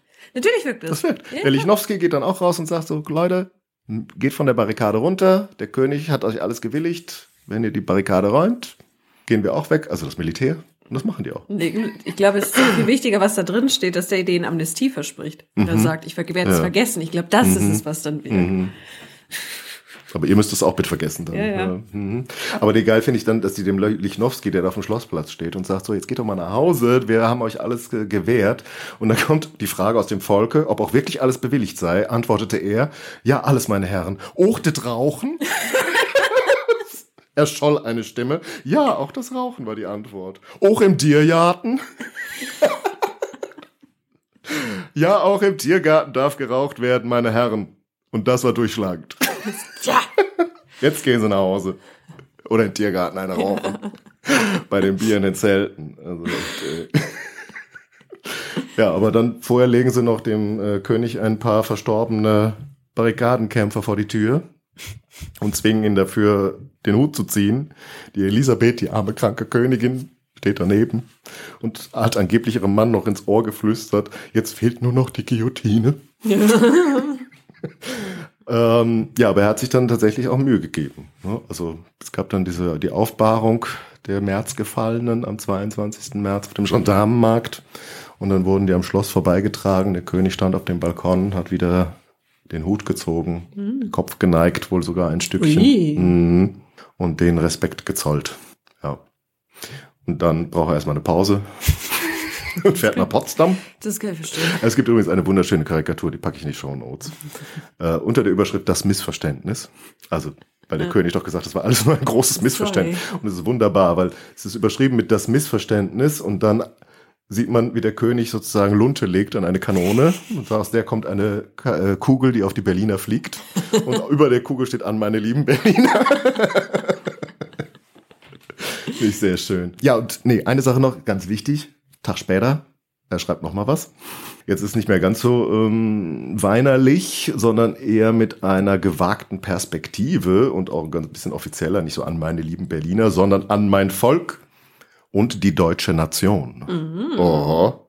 Jetzt wird's aber richtig. Mit Vertrauen sprach der König vor 35 Jahren in den Tagen hoher Gefahr zu seinem Volke. Da meinte sein Papa, mhm. als der zum ersten Mal überhaupt sowas an mein Volk mhm. geschrieben hat, äh, um zum Kampf gegen Napoleon aufzurufen. Und sein Vertrauen ward nicht zu Schanden. Der König mit seinem Volke vereint, rettete Preußen und Deutschland von Schmach und Erniedrigung.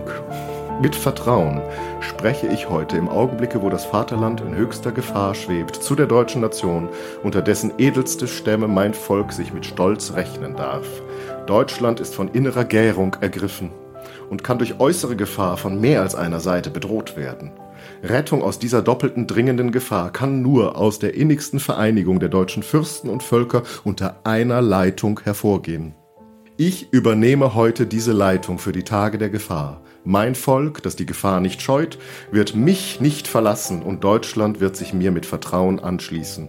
Ich habe heute die alten deutschen Farben angenommen und mich und mein Volk unter das ehrwürdige Banner des Deutschen Reiches gestellt.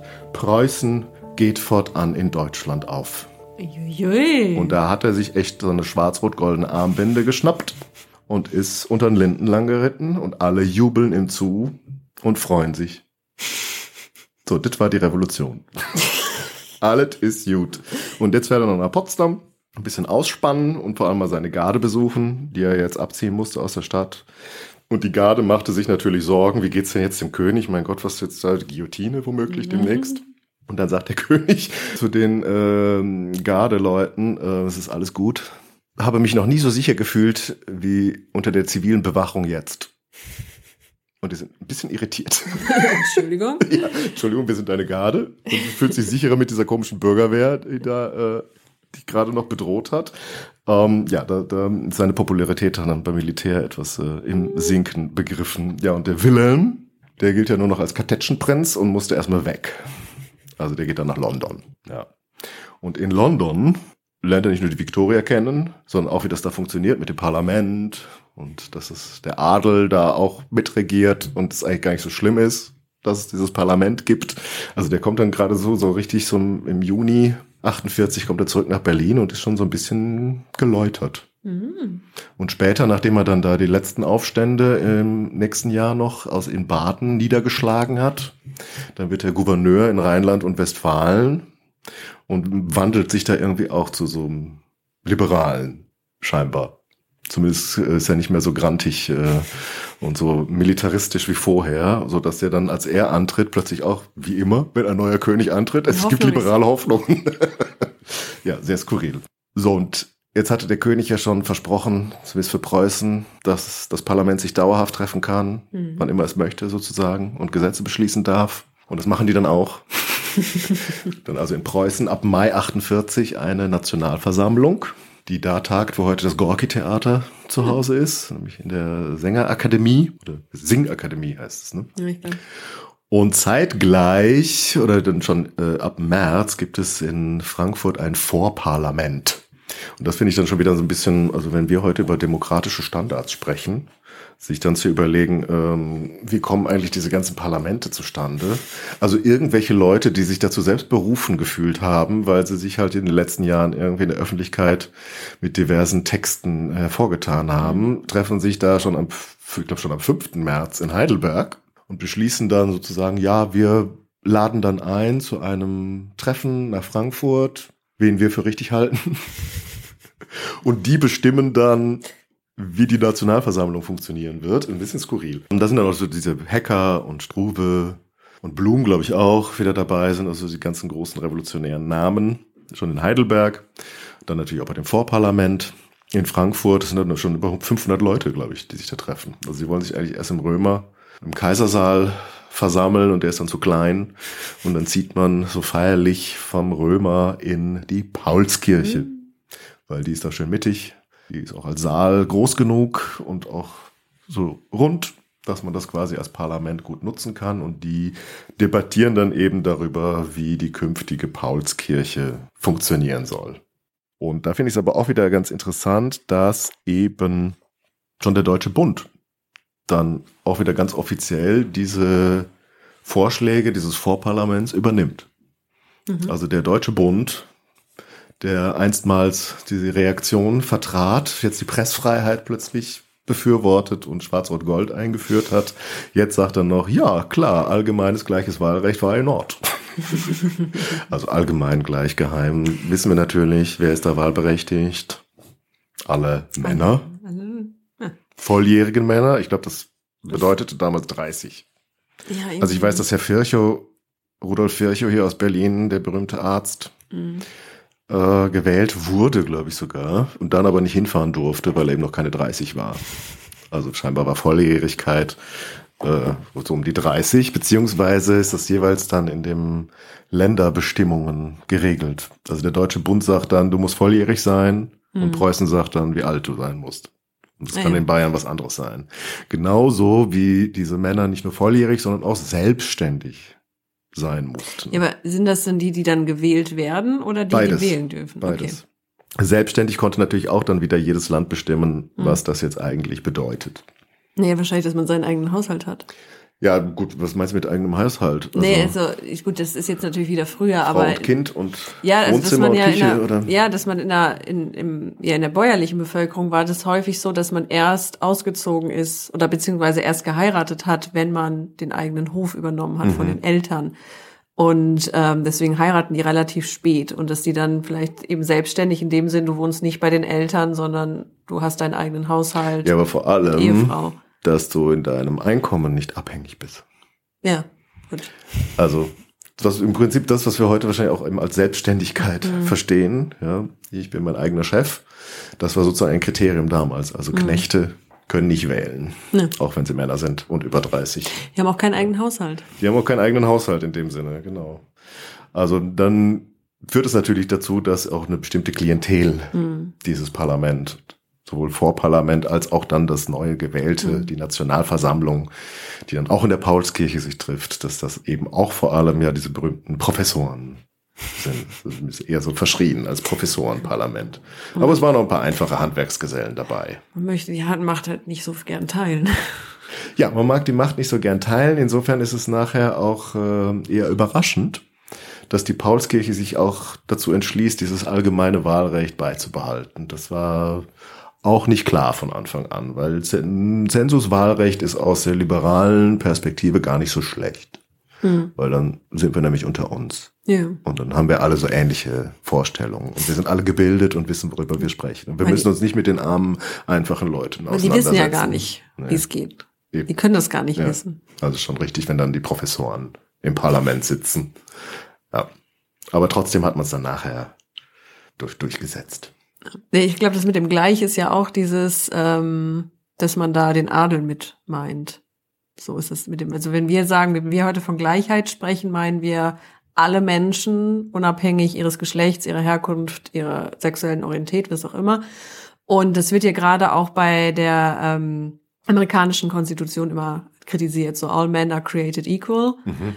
Ähm, wo sie dann eben auch sagen, ja, wie können das Leute schreiben, die Sklaven halten? Mhm. Ja, weil sie damit, glaube ich, die Monarchie meinten und nicht mhm. die Hautfarbe. Also da, es richtet sich danach, dass, dass sowohl Bürger wie Adlige wählen dürfen und nicht. Ja.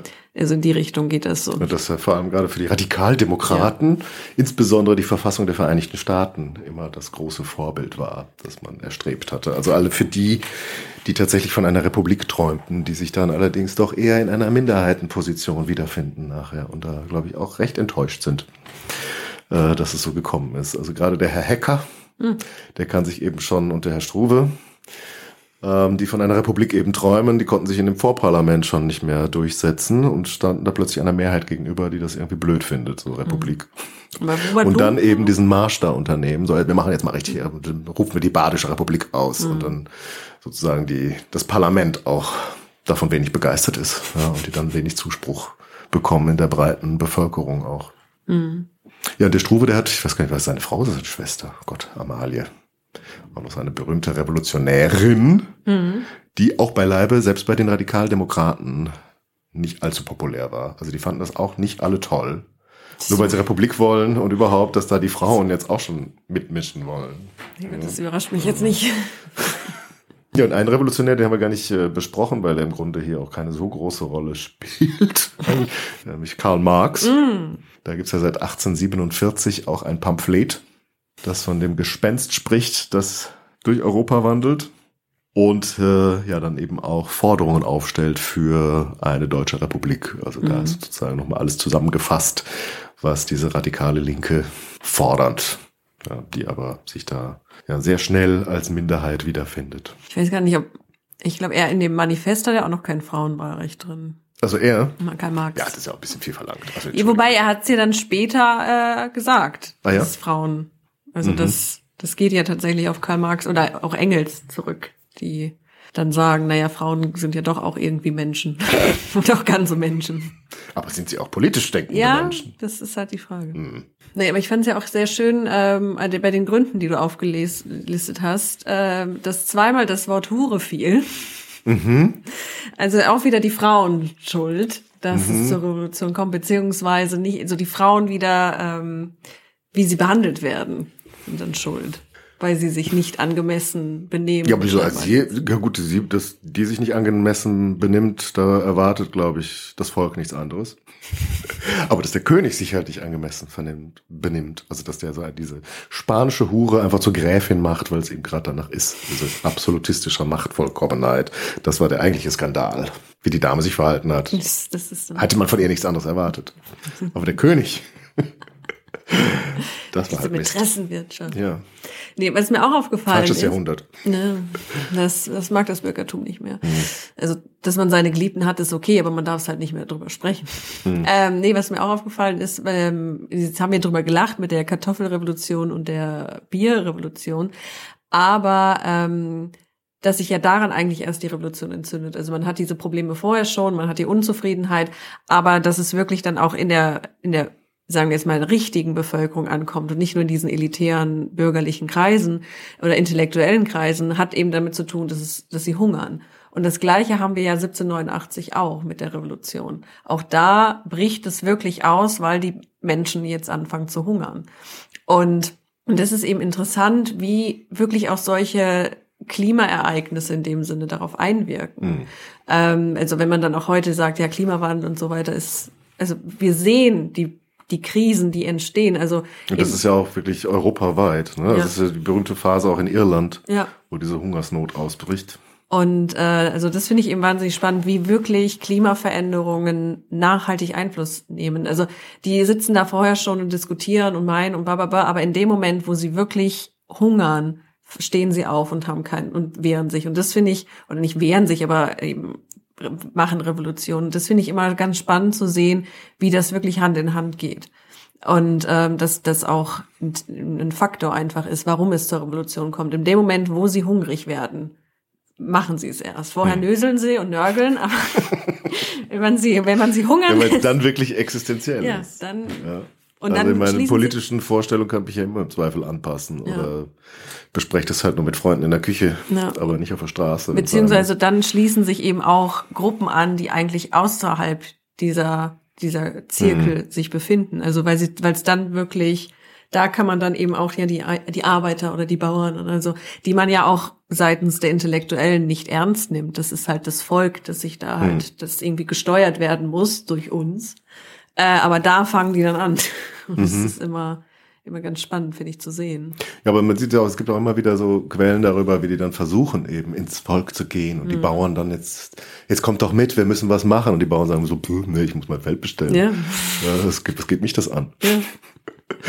Ja, und dann erst muss wir die, wenn die eigentliche existenzielle Krise kommt, dann, äh, Ja, wobei da ja auch dann los. auch das Thema ist, ob ich jetzt Monarchie habe oder ob ich eine Republik auch habe, scheißegal, ist ja. für das Feld egal. Ja, Und das ja. ist auch dann dem Klima egal. So, so wenn ich eine Missernte habe, das, die, die kommt durch eben Umweltfaktoren in der Zeit und weniger dadurch, dass der König zur Jagd reitet. Also das ist eben auch, das ist doch, das, so, es, es ist halt egal dieses Herrschaftssystem in dem Sinne. Also da gehen dann eben auch wieder so Dinge zusammen, ja, die sind dann halt auch einfach hungrig und lassen sich dann vielleicht auch mehr motivieren, um auch dieser Frustration und auch, es ist ja auch ein gewisses, jetzt geht's in- ins Tiefenpsychologische, denn, äh, ich höre auch sofort auf damit, weiter. aber ähm, dieses, dieses Gefühl der, der Kontrolle und des Kontrollverlustes, also ich bin ja auch so der Überzeugung, dass Religion dadurch entsteht, um sich eben in einer unkontrollierbaren Umgebung irgendwie in Kontrolle zu fühlen. Also nach dem Motto, es regnet die ganze Zeit, jetzt denke ich mir einen Gott aus und für den opfer ich dann irgendwas, also ich tue aktiv etwas und dadurch habe ich dann den Eindruck, das Gefühl, ich bete zu diesem Gott, also tut er das dann. Und ähnlich kann man da vielleicht auch überlegen, ob das da nicht auch so ein Gefühl ist, man ist, man fühlt sich nicht in Kontrolle, weil man hungrig ist und man kann es nicht kontrollieren. Also machen wir jetzt, hauen wir irgendwem auf die Nase und dann haben wir halt was getan. Und ob das dann wirklich was bringt und ob das dann die realen Zustände verändert, das ist dann halt immer so die Frage. Und deswegen sage ich dann immer, ja, Revolutionen bringen in dem Sinne nichts, weil wenn man sich das anguckt, in den USA hat's funktioniert. Okay, aber in Frankreich hat's auch nicht funktioniert und meistens wird's eigentlich immer schlimmer danach. Und ähm, deswegen ist eben so die Frage, hat es wirklich was geholfen, dass man den Leuten auf die Nase haut oder hat man eben nur ein kurzes Gefühl gehabt, sich in Kontrolle zu fühlen und dann eigentlich eher mehr Schaden angerichtet. So. ja, und im Prinzip, man sieht's ja an diesem Jubel. Also Ja. man muss ja nur einen Schritt auf sie zumachen und Ja. jetzt irgendwie, ich senke den Bierpreis. Oder ich gebe euch den Sack Kartoffeln hier, bitteschön. Oder dann schreibt halt in die Zeitung, was ihr wollt. Ihr dürft draußen rauchen. Und schon jubeln sie. Ja, Ja, dann ist alles wieder gut. Ja, sie wollen nur gesehen werden. Ja. genau. Das war wieder mal so ein Sissi-Reminiszenz. Ja. Wollen gesehen werden. Aber ist das nicht, will nicht jeder von uns einfach nur gesehen werden? Bestimmt. Ist das nicht einfach nur das menschliche Bedürfnis, wahrgenommen zu werden von seiner Umwelt, ernst genommen Da sprichst du genau das an. Wir warten immer noch auf Antworten von euch. Auch wir wollen auf die wahrgenommen zahlreichen Fragen, die wir euch gestellt haben. Nur Isabel hat gesagt, dass sie die letzte Folge sehr mochte über Achill und Patroklos. Ja. und äh, sie dabei das Baby gefüttert hat. Ich hoffe, das wird nicht zu dick, wenn die Folge, wenn die Kurzfolgen immer so lang sind und man die ganze Zeit füttert dabei. Und äh, ja, wir warten noch drauf. Sagt uns eure Lieblingsfolgen bislang. Wir hatten ja noch unser Jubiläum, aber vor allem interessiert uns, wo ihr uns eigentlich hört und ob ihr Kurzfolgen möchtet. Ich glaube nämlich, dass Solberg da noch ein paar vorbereitet hat. Und ich hatte ja auch noch einen Anschlag auf dich vor oder eine Idee, weil das hier so kompliziert ist mit dieser Revolution und weil das so viele Ereignisse sind und das dauert ja auch ein Jahr oder sogar noch länger als ein Jahr. Und wir haben ja jetzt auch nur eigentlich bis in den März hinein Ja. gesprochen und dafür schon so eine Weile gebraucht. Und vor allem möchte ich auch jetzt endlich mal so ein bisschen mehr gucken, worüber die eigentlich debattieren und wer da eigentlich welche Vorstellungen hat. Mhm. Als die da ein Jahr lang in der Paulskirche darüber beraten, wie denn Deutschland dann künftig aussehen soll. Und ich dachte mir, wir machen das in einem kleinen Extra-Podcast. Mhm. Hm, ich mache dann auch das meiste. Ja, ich würde sagen, das heißt die wir. Aber ich brauche natürlich deinen, deinen äh, philosophischen Kommentar mit dabei. Genau. Also ich würde gerne mit euch Flurfunk Paulskirche Mhm. starten. Und dass wir in einer losen Abfolge die Ereignisse und die Debatten würdigen, die in diesem ersten deutschen Parlament stattgefunden haben und nochmal gucken, wer da eigentlich zu wem und mit welchem Zweck spricht und was daraus geworden ist. Und vor allem da ja die konkreten Reden mhm. angucken. Es gibt ja die, ja alles ordentlich gelaufen, es ist eine sehr ordentliche Revolution, ne? Ja, sehr deutsch. Ähm, also mit Verwaltungsakten des Deutschen Bundes. Und eben im Parlament wird auch schön Protokoll geführt. Also es gibt die ganzen Protokolle dieser deutschen Nationalversammlung, inklusive Applaus und Buhrufen und so weiter, alles festgehalten. Und da würde ich einfach gerne bei den zentralen Fragen, die in der Paulskirche diskutiert wurden, also wer ist eigentlich deutsch und wer nicht, können die Polen frei sein oder müssen wir uns um die kümmern? Weil die das auch nicht, die können so einen Staat nicht selber verwalten. Haben die ja nie gelernt. Nee. Und äh, was machen wir jetzt eigentlich mit Schleswig? Oder ja, soll es wirklich Religionsfreiheit geben, sogar für Jüdinnen und Juden? Auch eine große Frage, über die man da lange gesprochen hat, ob das wirklich sein kann. Ähm, ja, und am Ende, ob es jetzt eine Republik wird oder eine Monarchie. Und wir wissen natürlich, dass sie da einen Kaiser wollten. Aber wie viel Standpunkt es da eigentlich so gab, das mhm. äh, würde mich sehr interessieren. Und du hast ja offenbar ja. dich auch da mit Interesse zu ja. bekannt. Ja, ja. Weil ich meine, es ist vielleicht auch ein bisschen nötig, weil jetzt saßen wir so lange beisammen und eigentlich gilt ja die 48er Revolution immer so als, als die gescheiterte Revolution. Mhm. Die Deutschen, die es nicht hinkriegen. Aber wir haben doch jetzt eigentlich positiv geendet. Also, also FW4 bindet sich die Binde an, lässt sich von seinen Bürgern da ja. schützen, hat ihnen das Rauchen erlaubt, ist doch super. Ja, in Österreich sind, haben, haben sie alles durchgewunken. Ja. Das ist doch in München ist der König da irgendwie auch zurückgewiesen worden. Ist, ist, ja. ist ich weiß gar nicht, was das Problem billiger. ist. Ist doch alles Kartoffeln super. gibt's auch wieder. Ja, hat doch alles geklappt. Wo ist das Problem? Weiß ich auch nicht. Also 1848 die, die glorreiche Revolution ja. der Raucher. Vielleicht das ist, ging die Geschichte ja doch noch ein bisschen weiter. Hm. Und äh, wir wollen aber nicht hier Flurfunkgeschichte jetzt das ganze nächste Jahr zuballern mit Paulskirchen Debatten und deswegen dachte ich, ich mache das einfach nochmal in einem extra Ding. Ja. Also demnächst findet ihr einen Link zur Flurfunk Paulskirche.